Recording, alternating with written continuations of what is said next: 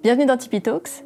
Aujourd'hui, avec mon invité Laurent Bernet, nous allons évoquer l'impact de la transformation digitale sur la gestion stratégique des ressources humaines et nous allons très certainement aborder d'autres thématiques.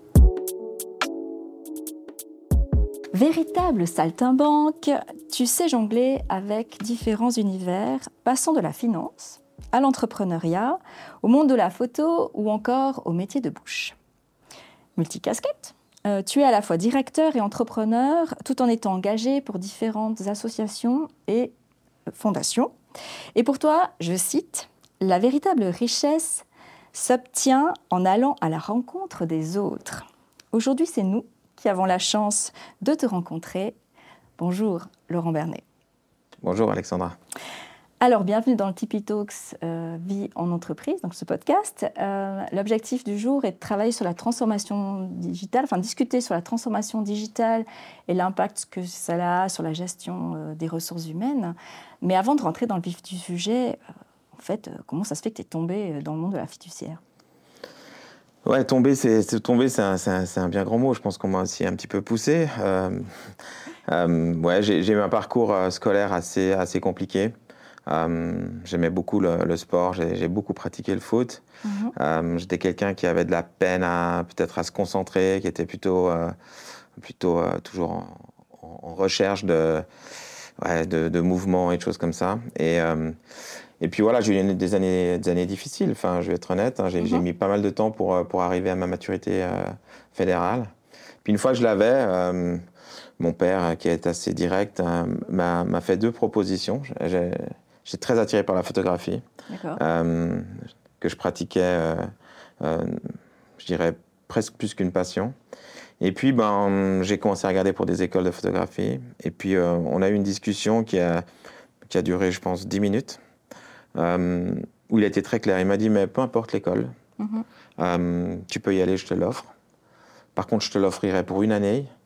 Et puis alors, sinon, moi, ce que je te propose, c'est tu viens dans l'entreprise, tu travailles un peu, tu pourras mettre des sous de côté, tu pourras voyager et faire de la photo. Et puis, euh, puis aussi, bah, le parcours scolaire ayant été difficile, euh, il m'a rendu attentif que l'université, on était sur autre chose. Que, mhm. voilà. Et euh, je, pense que, je pense que je l'ai écouté dans son, dans son discours aussi, que l'entrepreneuriat, être son propre patron, c'était quelque chose qui à terme pourrait être intéressant. Mhm. Et puis bon, après, je me suis lancé, j'ai dit que j'allais commencer, puis qu'on verrait bien. Puis après, on commence, puis on voit bien, puis c'est presque écoulé 30 années. Et, euh, et, puis ben, voilà, je me retrouve ici. Ok, alors donc du coup, euh, l'entrepreneuriat, c'est important pour toi Ah, très important.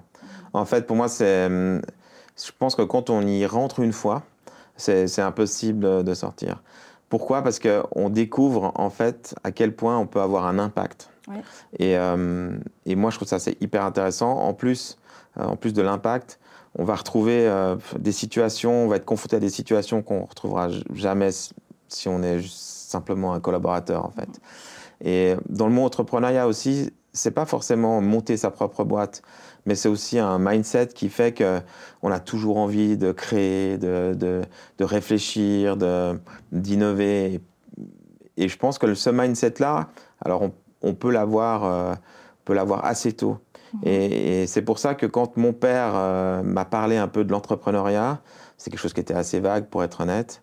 J'avais, j'avais 19 ans, un peu, je crois que j'avais 19 ans, je devais avoir ça. Mais je pense, moi, et euh, j'essaie d'inculquer ça à mes enfants, qu'on doit commencer beaucoup plus tôt avec ça. Mhm. Pour moi, c'est une notion qui, qui, va, qui permet de, de faire progresser généralement même euh, voilà, son entourage, son entreprise ces amitiés, cette envie de découvrir, de curiosité, etc., qui est liée à l'entrepreneuriat, pour moi, c'est un élément euh, hyper important dans ma carrière, en fait. Mhm.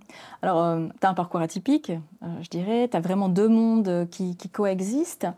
Comment tu utilises ce mindset, justement, entrepreneurial, cette attitude entrepreneuriale ben pour le monde de la fiduciaire Parce que, enfin, c'est vrai, très stéréotype, stéréotypiquement parlant, pour moi, euh, euh, j'ai une vision assez réductrice, j'imagine, du monde de, la fiduciaire. Alors, comment tu, dynamises un petit peu tout ça quoi? Alors, ça vient aussi du fait que mon père, c'est. Hum, alors, je, vais parler pas mal de. Enfin, souvent de mon père, mhm. parce que c'est vrai qu'il a été quand même un, un des éléments, un des éléments clés dans ma carrière. J'ai travaillé, j'ai eu, je eu, le seul patron que j'ai eu, c'est mon père en fait. Et comment on met ça en application Je pense que ça vient aussi dans l'esprit dans lequel tu mènes ton entreprise. Mm-hmm. Mon père est quelqu'un qui est fixé et son objectif premier, c'est la croissance. et du coup, pour croître, eh ben, à un moment donné, il faut, il faut essayer d'aller sur des terrains que d'autres ne vont pas. Il faut aller découvrir des nouveaux marchés, il faut aller euh, tester des nouvelles solutions. Et ça, il n'y a que cet esprit d'entrepreneur qui permet d'aller faire ce genre de choses. Aujourd'hui, on a des choses qui, sont en place depuis un certain nombre d'années, mais qui ont été mises en place par mon père. Souvent, on parle des générations, ou euh, enfin, on confronte les générations sur euh, le fait que la génération d'avant était peut-être moins innovante, celle d'aujourd'hui est très innovante, mais mhm. mais c'est pas tout à fait juste. Euh, je pense que la génération, enfin la génération de mon père, aujourd'hui, mon père, il a 80 ans, elle a été très innovante dans certains domaines. Mhm. Et dans cet esprit-là, lui, il a toujours voulu responsabiliser les gens. Et je pense que quand on responsabilise les gens, on les fait un peu tutoyer ce monde d'entrepreneurs, on les oblige à, bah, de temps en temps sortir out of the box. Et c'est vrai que dans le monde de la fiduciaire, c'est compliqué. Mhm. C'est compliqué parce qu'on a des profils qui sont euh, des gens qui aiment les lois, qui aiment les règles, qui aiment euh, les choses bien établies, qui aiment pas trop changer, qui aiment bien refaire la même chose que l'année d'avant.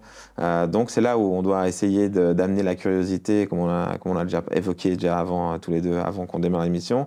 Euh, ben on doit essayer d'inculquer ça. Mhm. Et si on n'arrive pas à l'inculquer, c'est au moins quand on fait le recrutement d'arriver à peut-être prendre des gens qui techniquement sont peut-être un, un peu moins bons, mais qui ont ces capacités et cette, euh, cette ouais, ces soft skills qui sont hyper importantes aujourd'hui. Mhm. Ouais, donc justement, ces, soft skills, ce côté euh, compétences euh, transversales, etc.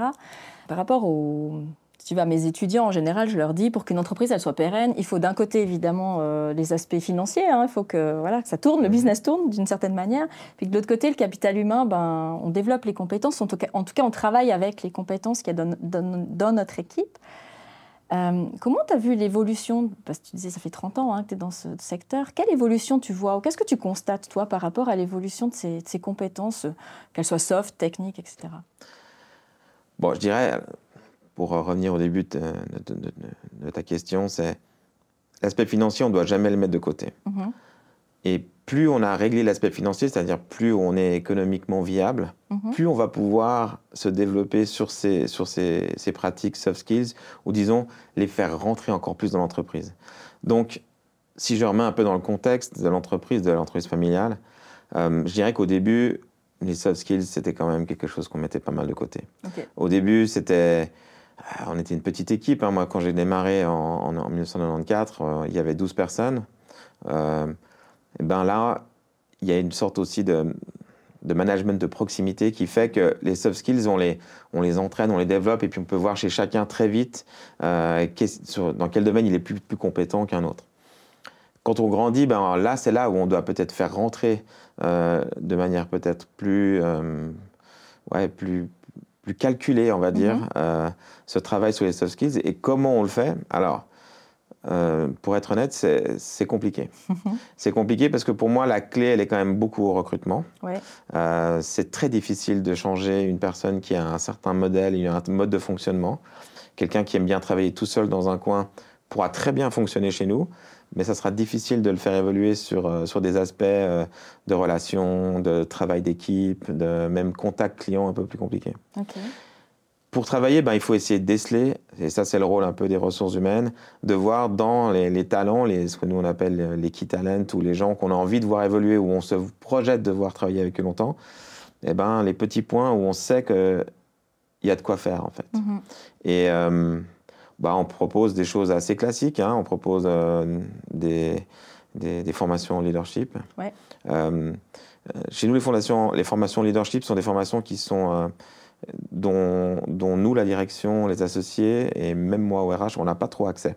Mhm. En fait, ce qu'on veut, c'est créer des groupes qui travaillent ensemble avec, euh, avec des consultants. Mhm. Et ils parlent de tout ce qu'ils veulent. Ils ont le droit de tout dire, tout faire. Et surtout de leurs craintes et de, de, pouvoir poser les questions sur des domaines où ils ne sont pas à l'aise du tout. Et souvent, quand on est dans l'univers de la fiduciaire, les gens n'aiment pas montrer les points faibles. Et pourtant, de montrer les points faibles, ça permet aussi aux autres de comprendre, d'aider dans des situations où euh, ben, on sait que cette personne-là aura des difficultés. Ben, si moi j'ai plutôt des skills là-dedans, ben, je vais aller venir aider. Et moi, j'aimerais qu'on soit beaucoup plus à l'aise avec ça. Mhm. Parce que on fait tous des erreurs, il y a tous des endroits où on est moins bon, mais l'idée, c'est pas de faire des choses qu'on sait pas bien faire, mais plutôt de faire celles qu'on sait bien faire. Moi, tu sais, euh, au niveau de la formation, chez nous, c'est un, grand enjeu aussi, de développer ces, soft skills. Et euh, je pense qu'il n'y a pas que dans le monde de la fiduciaire, où en fait, on a de la peine à montrer euh, ses erreurs et à montrer ses, faiblesses ou ses vulnérabilités. Et j'aime bien dire aux étudiants qu'en fait, c'est dans les vulnérabilités, justement, qu'on trouve la richesse, la richesse des gens. Mais alors, on parlait soft skills, mais par rapport à la transformation digitale, du coup, quel lien tu vois, toi, entre les soft skills et cette transformation qui, interroge quand ah, même grandement le marché quoi? Bien sûr, bah, je, pense qu'on ne pourra pas éviter qu'aujourd'hui, cette transformation digitale va faire disparaître alors complètement ou pratiquement complètement euh, une partie de, de nos métiers. J'en suis persuadé. Donc l'aspect technique, l'aspect euh, très répétitif, mhm. l'aspect où même la marge d'erreur chez nous pourrait être assez importante. Je parle de, on va parler clairement des saisies comptables ou même établir des fiches de salaire. Euh, là où on peut mettre un cadre et des lois et où on peut se baser sur quelque chose de, fiable, où il n'y a pas d'émotion, mhm. euh, je pense que ça, ça va tendre à disparaître complètement. Donc aujourd'hui, on doit plutôt transformer ces gens qui sont très techniques, enfin très techniques, qui sont techniques, mhm. en des gens qui vont pouvoir être curieux de connaître dans quel domaine d'activité mon client évolue. Il est architecte, il est restaurateur, euh, il fait de la finance et autres. Mieux comprendre les enjeux mhm. pour pouvoir vulgariser le résultat de la transformation digitale, c'est-à-dire euh, toute la base, hein, la comptabilité, la fiscalité et autres, pour pouvoir lui, mieux lui expliquer et lui montrer les enjeux, le rendre attentif sur, différents, euh, sur les différents problèmes qu'il va peut-être rencontrer. Euh, je pense que c'est ça en fait, c'est de transformer les, les, les, gens qui sont très techniques avec une capacité d'écoute, de curiosité, euh, de relations humaines beaucoup plus importante. Mhm. donc ça pourrait être, presque être un mantra hein, dans ton entreprise, le, la véritable richesse s'obtient en allant à la rencontre des autres. Quoi. Complètement. Et, et, autant j'ai dit au tout début de, cette émission que j'étais un petit peu poussé là-dedans, mhm. euh, autant je dois reconnaître que c'est vrai, à travers ces 30 années, j'ai rencontré des gens extraordinaires. C'est un métier où euh, toutes les, dans une journée, on va peut-être voir 4, 5 personnes différentes, avec 5, 6 histoires différentes, avec euh, un background, des problèmes, des secteurs d'activité différents. Et puis, ben, tout ça, ça va, ça va m'apporter beaucoup de choses. Mhm. Ça va me permettre euh, d'acquérir de l'expérience, mais aussi de, de pouvoir, euh, ben, peut-être une fois prochaine, mais la fois prochaine, c'est peut-être dans un mois, dans un an, mhm. ben, pouvoir utiliser ce que, ce que les gens m'ont appris. Mhm. Et euh, moi, je, je suis reconnaissant parce que j'ai appris énormément de choses sur des choses où que peut-être même à l'école, j'aurais pas appris. Ouais. Mais tu vois, tu dois porter ça en tant que manager euh, par rapport à tes équipes, ce côté euh, aller en co-construction aussi, intelligence collective, on se fait rencontrer les gens de, de différents domaines. Comment concrètement, toi, tu peux porter ça? C'est quoi ta valeur d'exemplarité pardon? Et, et, comment tu, tu, tu, amènes en fait ce, cette attitude, cette, euh, cette coloration dans tes équipes? Alors, je dirais que, si je prends un exemple assez récent pour, être, pour donner quelque chose de, concret, on est dans une situation, là, au travail, une petite équipe euh, de six personnes sur un domaine d'activité bien spécifique, où on rencontre un peu des problèmes de relations. Euh, et quand on est une petite équipe, c'est plus compliqué. Mhm. Quand on est 180, une centaine, ben, on peut moins se croiser, on peut s'éviter, il y a plein de choses. Mais une petite équipe, c'est difficile. Et j'ai pris la, la, manager et je lui ai dit, mais aujourd'hui tu me fais part de ces problèmes, mais en fait, qu'est-ce que tu, qu'est-ce que tu ferais mhm. Aujourd'hui, tu es à ma place, qu'est-ce que tu ferais? Et je trouve que de mettre en situation les gens, plutôt que de leur imposer quelque chose, c'est quelque chose qui permet de mettre les équipes. Euh, ben, c'est pas une question de responsabilité, mais c'est une question de les mettre à l'aise par rapport à la décision qui est prise. Alors évidemment, si la décision elle va à l'encontre de certaines peut-être éthiques ou si c'est des choses qui sont injustes, euh, je sais pas un délit de faciès, peu importe, ou quelque chose euh, très ponctuel pour euh, ben, là je vais intervenir. Je vais dire que je pense pas que c'est la bonne solution. Par contre, si j'estime et dans la plupart du cas ça fonctionne très bien, que la solution est adéquate, eh ben, je trouve que c'est plus intéressant qu'elle vienne de la personne qui va devoir la mettre en application que par moi. Mhm. Parce qu'en fait, euh, euh, je crois que l'être humain, il est comme ça. Quand on lui impose quelque chose, il a tendance un petit peu à, enfin, même beaucoup à faire, à faire des freins. Par contre, par contre, quand ça vient de lui, eh ben, il est assez fier. Il a l'impression, enfin, il, a l'impression qu'il porte ça et ça devient, ça, devient une responsabilité pour lui. Mhm. D'accord. Donc je dirais que ça, c'est fait partie des choses où j'aime bien, euh, j'aime bien mettre en situation les gens. Et puis après, ben, la petite équipe de 5, on se retrouve les 5 et on fait la proposition et on demande aux 5 ce qu'ils en pensent. D'accord. Ouais, donc... On peut avoir une objection, on peut avoir des discussions.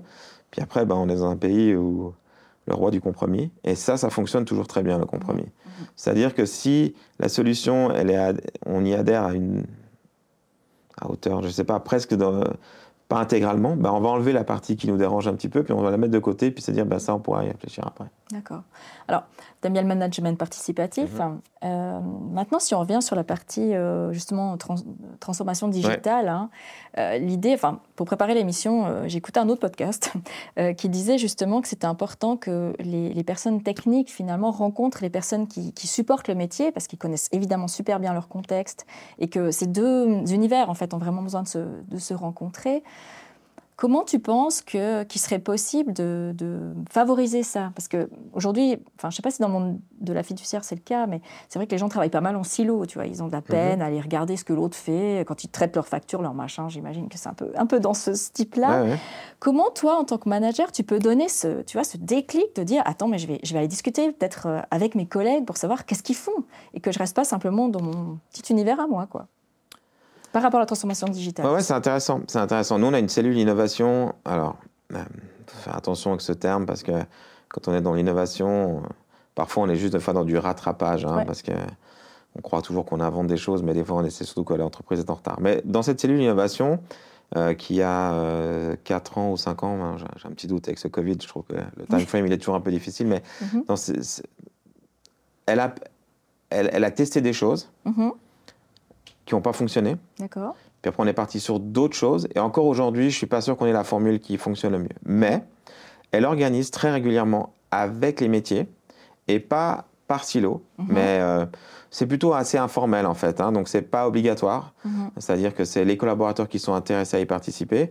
Alors, bon, il y a un travail de motivation qui se fait quand même parce qu'on connaît les personnes qui ont des, euh, des choses à dire, qui sont plus enclins sur, le, sur, sur euh, la transformation et autres.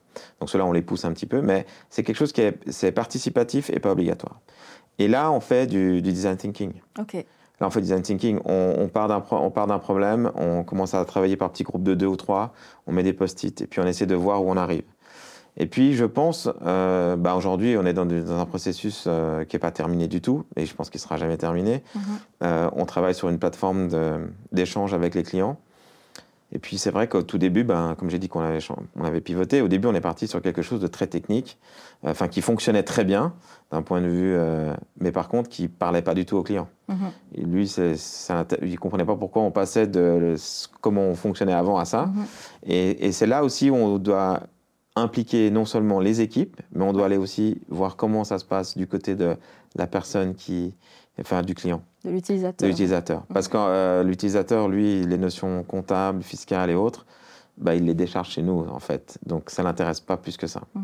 Donc euh, on a eu fait par le passé des choses qu'on a imposées, qui n'ont mhm. pas du tout fonctionné.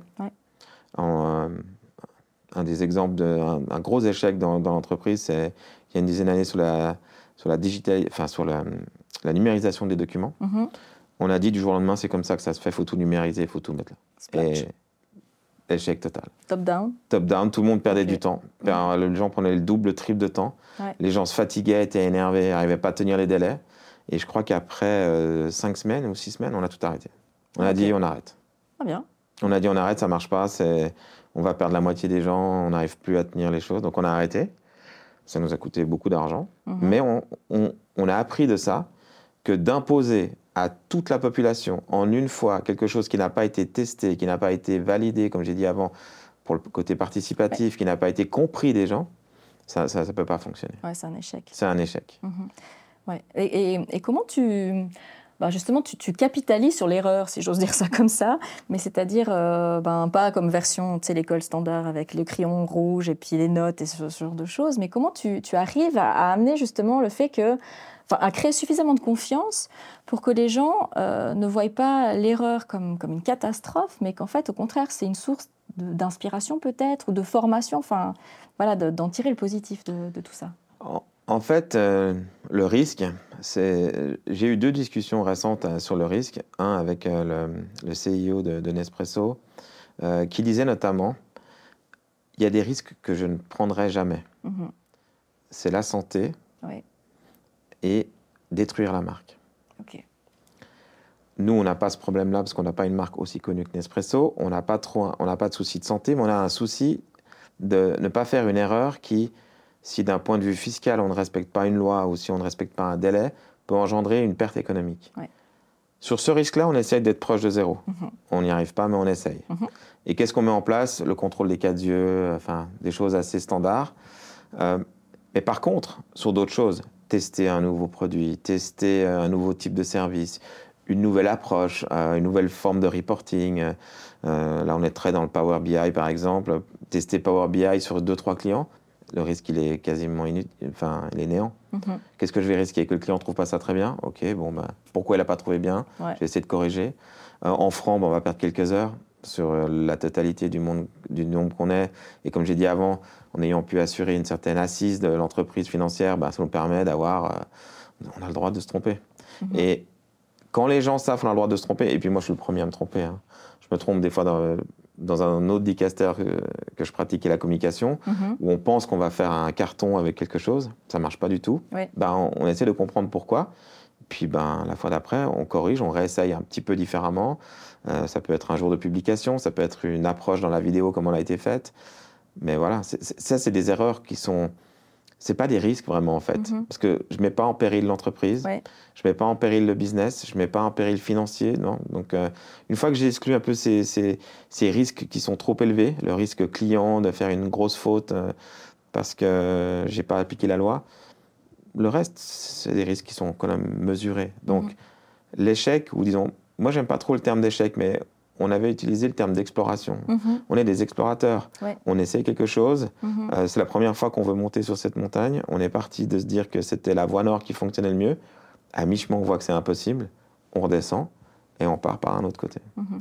Donc si, j'ai bien compris, en fait, il y a une espèce d'indicateur qui te permet de savoir où est-ce que tu peux prendre des risques, parce que c'est aussi lié à ça. Il y a des endroits où il ne faut pas prendre de risques parce qu'il en va de la survie de l'entreprise, si je puis dire. Et puis de l'autre côté, euh, des, endroits, des services, des secteurs, en fait, où il y a une petite marge. Voilà, il y a des endroits où il y a plus de marge, c'est clair. C'est clair qu'il y a des endroits où il y a plus de marge. Euh, je dirais que typiquement un département comme l'audit, où les choses sont très très réglementées, la, la, marge d'erreur est assez faible. Mhm. Donc, ce n'est pas là qu'on va prendre le plus de risques. Mais par contre, si l'audit se rend compte qu'il y a un domaine dans lequel on n'est peut-être pas encore euh, suffisamment euh, pointu ou qu'on manque d'expérience, ben, elle pourra tester ben, une approche commerciale pour aller euh, développer ce secteur-là, par mhm, exemple. Mhm. Euh, Ce n'est pas forcément ce qu'elle fait, mais elle pourrait.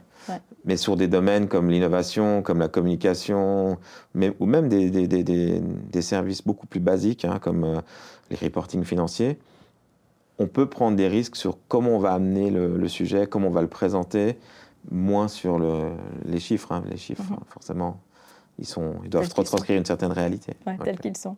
Euh, mais tu imagines bien, en fait, en termes de, recrutement, cette ouverture d'esprit aussi, c'est quelque chose qui n'est pas évident à sentir hein, quand tu as un collaborateur, une collaboratrice potentielle qui, arrive dans ton entreprise. C'est quand même aussi un, changement de, culture véritablement, où avant, il fallait faire tout comme ça, bien juste et tout ça. Euh, comment du coup tu peux euh, aller chercher ça? Parce que, comme on disait tout à l'heure, la transformation digitale va vraiment exiger ce, mmh, mmh. genre de choses. Ça, ça, devient fondamental, euh, ou en tout cas très très très important. Euh, comment tu fais alors concrètement? Très compliqué. Mhm. Très compliqué parce que, on l'a évoqué plusieurs fois, euh, je suis dans un monde où les gens, euh, enfin les collaborateurs, les responsables d'équipe, quand ils doivent changer une pièce, ils ont envie de reprendre la même. Ok. Ils ont envie de reprendre la même parce que c'est sécurisant, mhm. parce que ça fait gagner du temps, parce que ça fait gagner de l'argent. Mais en fait, c'est là où il devrait se poser la question. Est-ce que j'ai pas meilleur temps de changer pas la pièce, mais peut-être un peu plus que la pièce ou de rajouter un autre élément? Alors moi j'ai trouvé, enfin c'est un travail au quotidien d'essayer de faire rentrer justement cette notion de de, transformation va, qui va avoir lieu. Je fais une petite parenthèse, c'est compliqué parce qu'aujourd'hui, la méthode actuelle fonctionne. Ah ouais. Quand une méthode fonctionne, hmm. d'aller leur dire qu'il faut réfléchir à la suivante, c'est un pas tellement changé. C'est voilà, c'est hmm. on met. Pourquoi tu veux me faire, faire aller, me faire aller là-dedans alors que ça fonctionne très bien.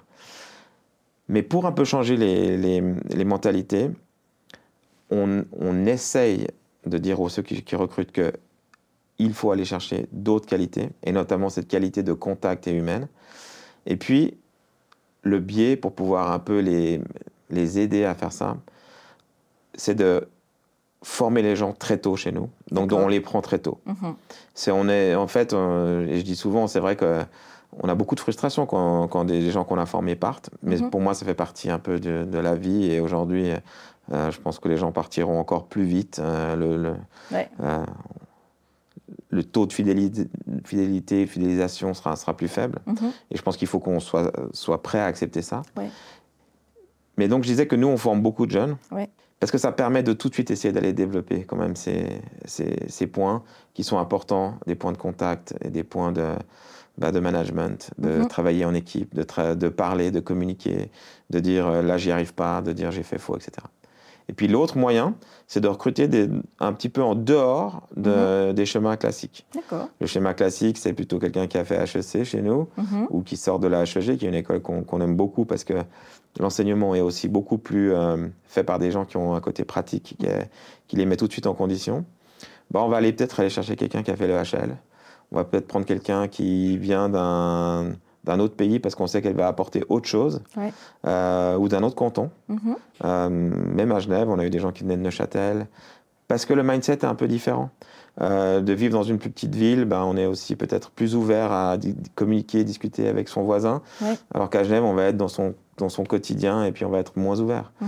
Donc c'est intéressant d'avoir cette, ce côté, ben, c'est un peu, moi je viens du monde du, du sport, donc bah, on n'a pas besoin, euh, que ce soit basket, on n'a pas besoin de, de 5 personnes qui mesurent 2 mètres 10. Mhm. On a peut-être besoin de 1, parce qu'on a besoin de récupérer des ballons, mais après, on a besoin de gens qui sont rapides, on a besoin de gens qui sont adroits. Donc, on a besoin d'avoir des équipes qui sont complètes.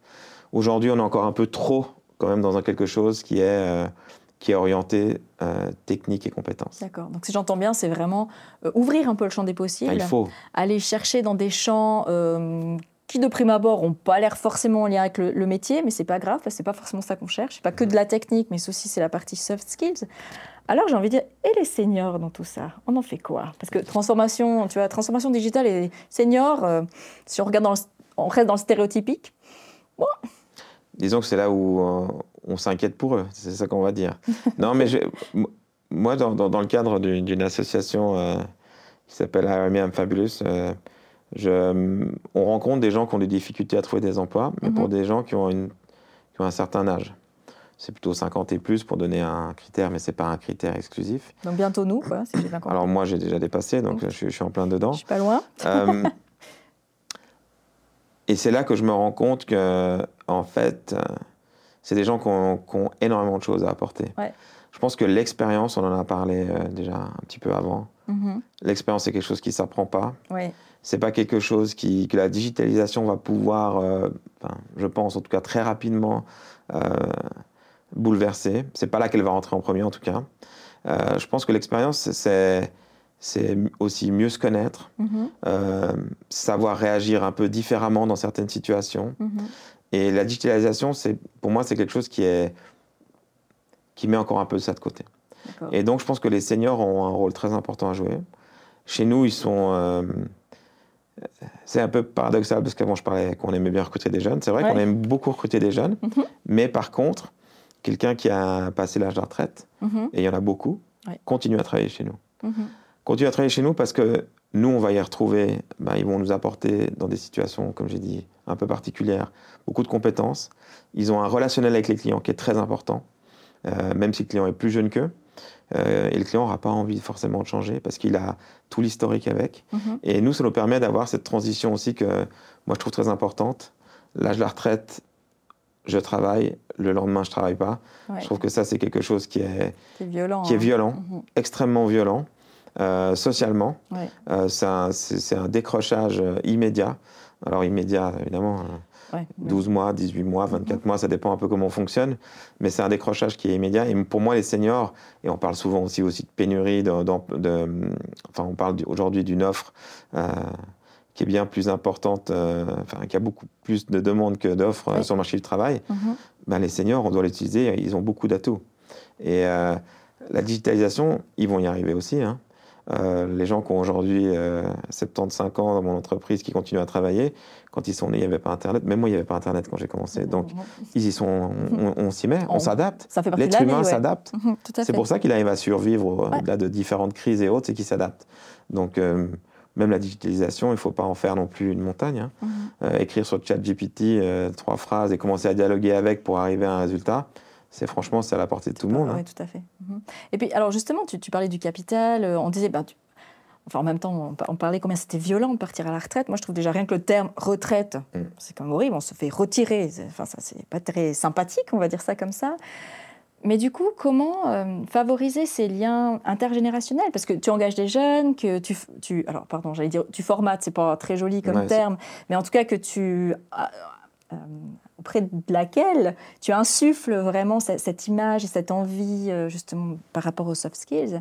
Et puis tu as ce capital de, des seniors. Comment bah, on parlait des deux mondes fiduciaires et l'entrepreneuriat. Maintenant, si on mettait les deux mondes jeunes et moins jeunes, euh, comment, tu peux, comment tu capitalises ça chez toi?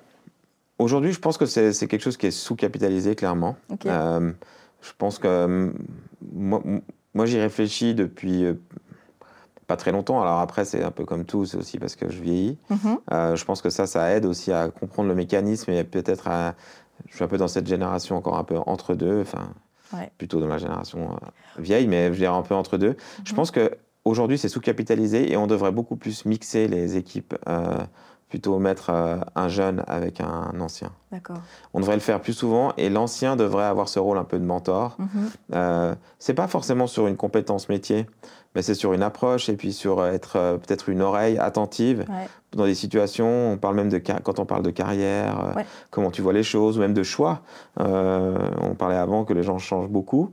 Pense qu'ils changent un peu trop vite parce que mhm. dès que maintenant on a un petit problème, on a envie de changer. C'est clair. Et eh ben peut-être que, que peut-être que celui qui a un peu plus d'expérience pourra être là pour dire, en fait, explique-moi pourquoi tu veux changer. Un peu plus de sagesse. Un peu plus de sagesse, oui, mhm. mais ça, ça manque un peu dans quand on est jeune, on est vif, on a, envie de, que ça bouge, on est tout le temps en train de se poser la question, mais est-ce que ça serait pas mieux si j'allais là?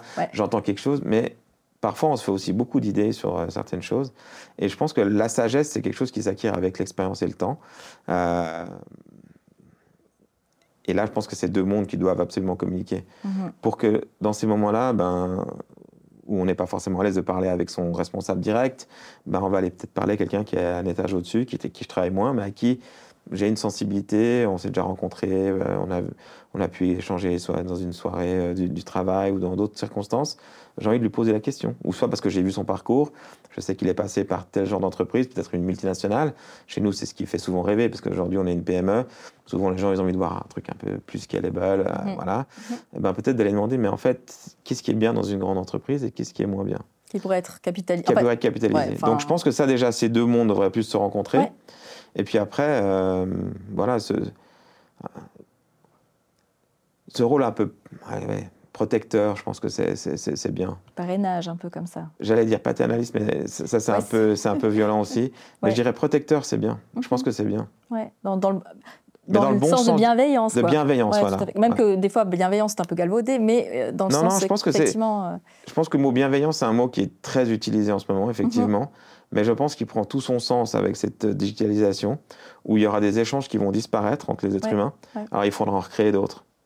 Et euh, moi, je crois beaucoup au fait que justement, on risque, ça paraît paradoxal, mais on risque de plus échanger avec la digitalisation qu'avant. Parce qu'on doit aller sur le terrain de l'autre, bah on, tout à on, doit aller, on doit aller à la rencontre beaucoup plus. Alors euh, justement, on parlait de, ces moments d'échange, hein, entre jeunes, moins jeunes, etc. Moi, j'aime bien appeler ça un peu le café connection, parce que moi, le réseautage, tu sais, c'est vraiment la base. Et puis je dis euh, souvent aux étudiants, ben, allez voir les gens, discuter les yeux dans les yeux, c'est super important, parce qu'en fait, euh, ben, c'est là qu'un peu tout se fait d'une certaine manière. comment toi, tu, tu fais pour qu'il y ait ces rencontres, pour qu'il y ait cet aspect réseau? Bon, c'est marrant parce que ça va, ça va me permettre de, de, te parler de quelque chose que j'ai que j'ai pas réussi en fait. Euh, ah. on, vient de refaire le, deuxième étage. Mhm. c'est des grands plateaux chez nous. c'est un étage où il y a 50, 55 places de travail, je pense, mhm. divisé un peu en open space et en bureau fermé. Euh, le challenge, c'était qu'on devait réduire un peu les surfaces et on voulait, on était post, on est post-Covid hein, mhm. quand on prépare ce, projet. Et, euh, et, moi, je dis, euh, les gens se sont pas assez vus. il faut absolument qu'on remette au goût du jour quelque chose qu'on, que les managers aiment pas trop, mais la pause café. Mm. S'ils continuent à faire du télétravail, pas de problème. Mais quand ils sont là, il faut qu'ils se voient. Sinon, ça sert à rien. Autant rester à la maison. Clair. Et j'ai pris le, j'ai fait le parti pris à contre, envers et contre tous, mhm. de mettre euh, le, point café au milieu de l'espace. Excellent. Oui et non. Ah, ah oui, c'est juste, c'était une erreur. Bon, alors, voilà. C'est une, une, erreur, oui, oui et non. Parce qu'en fait, oui, ça recrée extrêmement, enfin, beaucoup, beaucoup de liens. OK. Mais d'un autre côté, c'est un endroit qui dérange un peu trop les gens qui sont ah toujours en train de travailler. Mhm, mhm. Donc aujourd'hui, je vais un petit peu réadapter la, chose, je vais laisser ça au centre, mais je vais y mettre peut-être des, des, des, enfin des, juste des éléments qui vont permettre un peu de rendre la, chose plus intime. Parce que c'est devenu, euh, au début, tout le monde y allait, c'était, le but, on se retrouve, on ne sait pas depuis longtemps, tiens, etc. Puis après, il y a eu un peu des gens qui se sont plaints du bruit. Mm-hmm. Donc du coup, les gens ont commencé à mettre de la réticence à y aller. Donc aujourd'hui, il faut que je puisse les remettre à l'aise d'y aller. Mais, euh, mais oui, pour moi, c'est hyper important de mettre je sais pas, classiquement, on avait des, des, cafétérias ou des, des, points, des points café qui étaient des endroits fermés avec une porte. Déjà, il n'y a rien de plus euh, gênant que mhm. est-ce que j'ose entrer ou j'interromps une discussion. Moi, j'aime les espaces un peu libres, on arrive, on se sent à l'aise de venir, on n'est pas en train de perturber une discussion, juste on intègre une discussion. Donc ça, on va continuer à faire.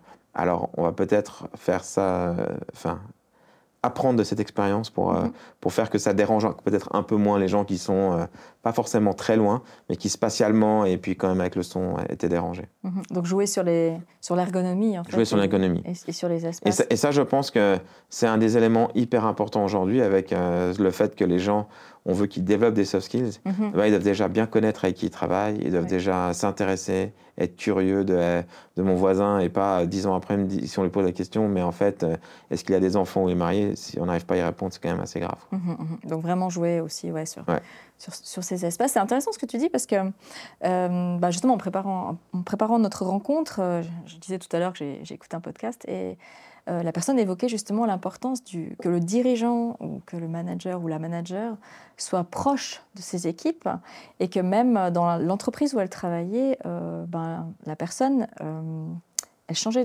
d'espace de, travail chaque année.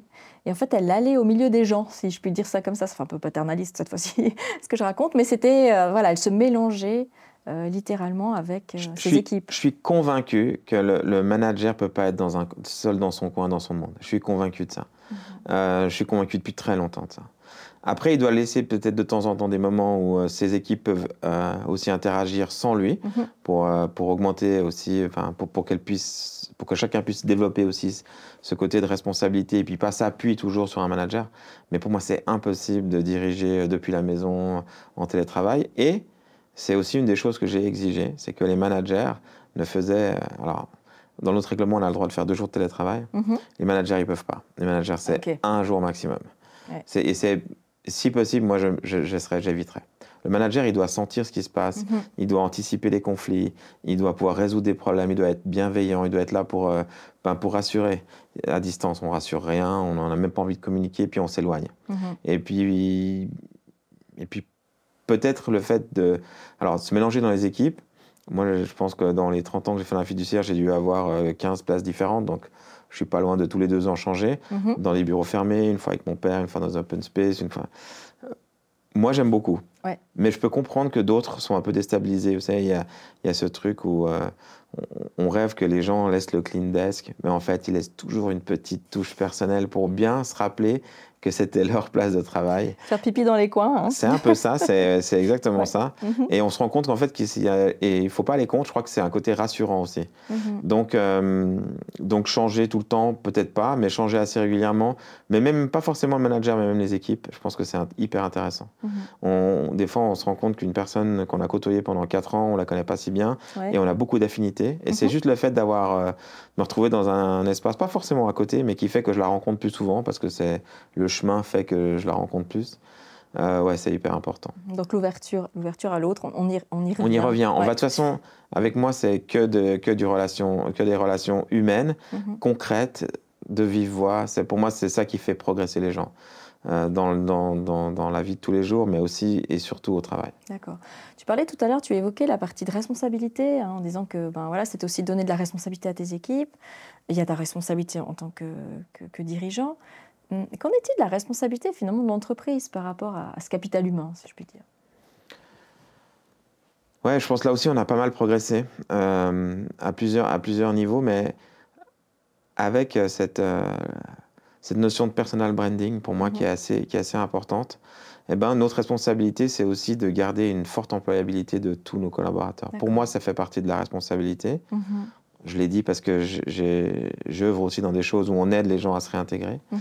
Euh, et c'est donc des compétences qui sont à la fois techniques, on fait continuer la formation, proposer de la formation, pas la forcer. Mhm. Donc, encore une fois, je suis contre forcer parce que forcer, on n'arrive pas à... Mais il y a toujours quelque chose où on peut faire progresser quelqu'un. Mhm. Si quelqu'un n'a pas fait de la compta, mais ne rêve pas de en faire toute sa vie, ben, il faut justement lui permettre de développer d'autres choses. Euh, ça peut être dans la gestion des équipes, dans la formation, ça peut être dans le recrutement, ça peut être dans autre chose. Et donc ça, c'est à nous d'identifier les gens qui, sont, euh, qui auraient des aptitudes ou des capacités euh, autres que celles dont on les a pour l'instant cloisonnées. Mhm. Donc notre responsabilité, c'est pour moi de garder une forte employabilité. on est une entreprise où beaucoup de gens sont en formation continue, énormément.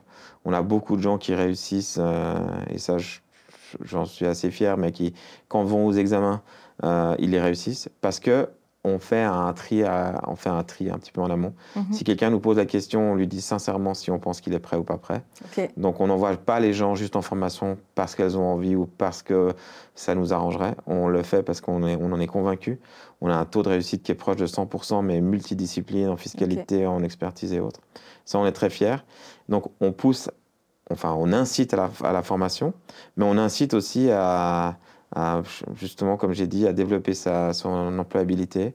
On fait des cours sur LinkedIn et ça, c'est forcément à double tranchant. Hein. Plus, mhm. on, plus on est bankable, comme on dit, plus on a le risque que les gens partent. Mais clair. pour moi, aujourd'hui, si les gens ils partent, c'est pas parce qu'ils ont un beau LinkedIn. Donc, euh, c'est un risque que j'ai mis de côté.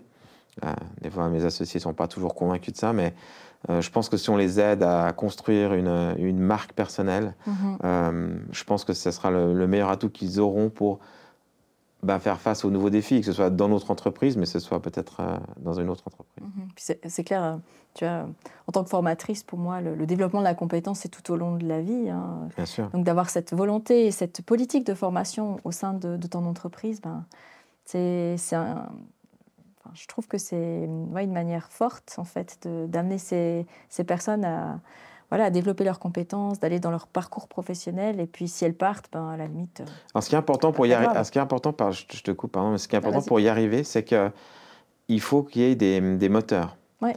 Il faut toujours trouver des. Il y a, dans tes équipes, tu as toujours des gens qui sont moteurs. Uh-huh. Et euh, quand on trouve un qui est moteur et puis qui va un peu faire un, sorte de, mouvement collectif, c'est uh-huh. là où ça devient hyper intéressant.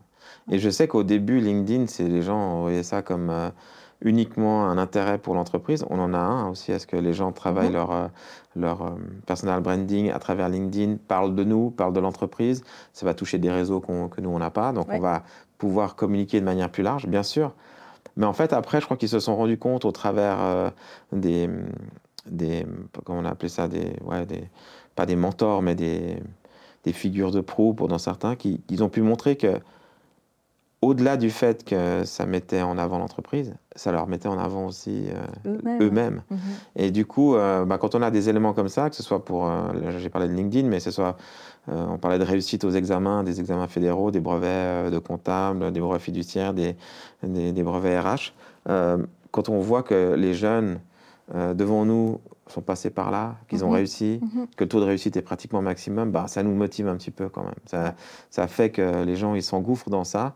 Et puis c'est un cercle vertueux. Enfin, une fois qu'on Ouais. est lancé dans quelque chose comme ça, c'est, ça, ça, ça, ça- ça s'auto-alimente. en fait. Ouais, ouais. Du win-win aussi pour tout le monde. Parce que Pour le c'est win pour le collaborateur et pour, euh, pour l'entreprise, parce qu'il y a ce développement des compétences. Dans, dans la vie, je suis très win-win. Mhm. Quand c'est pas win-win, je trouve que c'est pas très intéressant. Mon père avait cette expression euh, de dire aussi que en fait la vie c'est c'est vraiment l'auberge espagnole. On va y retrouver ce qu'on y amène et que dans un premier temps, il faut savoir donner avant de recevoir. Si on, on- si on est quelqu'un qui veut toujours recevoir, recevoir, à un moment donné, on reçoit plus rien, c'est sûr, on est même mis de côté. Et donner procure aussi d'autres émotions et, et d'autres choses, mais c'est- parfois un peu bête, mais euh, aujourd'hui, nous, on est dans un métier qui on note des heures. C'est le timesheet qui est, qui, est le- qui est maître de tout. Oui. Aujourd'hui, euh, et à mon grand regret, euh, la valeur d'une heure facturée à un client vaut plus qu'une heure euh, où on a essayé de développer ses soft skills, où on a fait du management Et du Café Connection. et du Café Connection. Mhm. Idéalement, j'aimerais trouver un système qui permet d'équilibrer. Aujourd'hui, comme on facture à l'heure, ça, ça- ça n'est Pas encore. c'est c'est pas encore ça. Mais, euh, mais je pense que c'est c'est là où on doit aussi beaucoup travailler sur, euh, sur le fait que ben, si je vais prendre une heure pour former mon collègue, ben, je vais y retrouver après parce qu'il aura plus de compétences, il va bloquer, moins bloquer sur un sujet et il va, comme il travaille sur mes dossiers, ben, il va aller plus vite. Mhm. Et, euh, et c'est la même chose pour un, prospect, quelqu'un qui vient. Si la première heure qui vient chez nous, on veut tout de suite vouloir facturer, ben, ça fonctionne pas. Ouais. Donc il faut, dans la vie, il faut donner et après on reçoit et c'est assez naturel. Pour résumer, transformation digitale signifie être curieux, être ouvert aux autres. Euh, ma foi, le changement, ça fait partie de la vie, c'est comme ça. Être axé aussi sur la partie soft skills, c'est important. Et garder euh, cette attitude entrepreneuriale, ce serait ça? Ce serait ça, ouais. Je D'accord. pense que tu as bien résumé. Laurent, un grand, grand merci. Tu parlais tout à l'heure de il faut donner pour recevoir. Tu nous as beaucoup donné. Donc, vraiment merci du fond du cœur pour, euh, pour ce podcast. Et puis, j'ai une dernière question. Mais là, c'est pour l'entrepreneur. Mhm. C'est quoi le parfum de glace qu'il faut manger cette année, cet été? Alors les glaces, ça c'est- très particulier parce qu'on a tous des goûts différents. Mhm. Mais si tu me poses la question Ouais. à moi, euh, moi je reste un, un très grand fan euh, de la fleur dilatée. Ah. C'est pas très original, mais ça permet de bien comprendre euh, comment, comment sont construits aussi les autres parfums. Mhm. Donc fleur dilatée pour juste remettre un basique. Mhm. Et puis après, là on vient de sortir une, une glace qui est c'est crunchy butter peanuts. Qui est, euh, voilà, si on aime la, la cacahuète comme moi je l'aime, c'est c'est assez intéressant, ouais. D'accord. Super, merci. Et puis, café pour le Café Connection. bien sûr, toujours. Merci beaucoup. Plaisir, merci à toi. Vous appréciez le podcast Tipeee Talks? Alors n'oubliez pas de nous soutenir en vous abonnant et en le partageant autour de vous.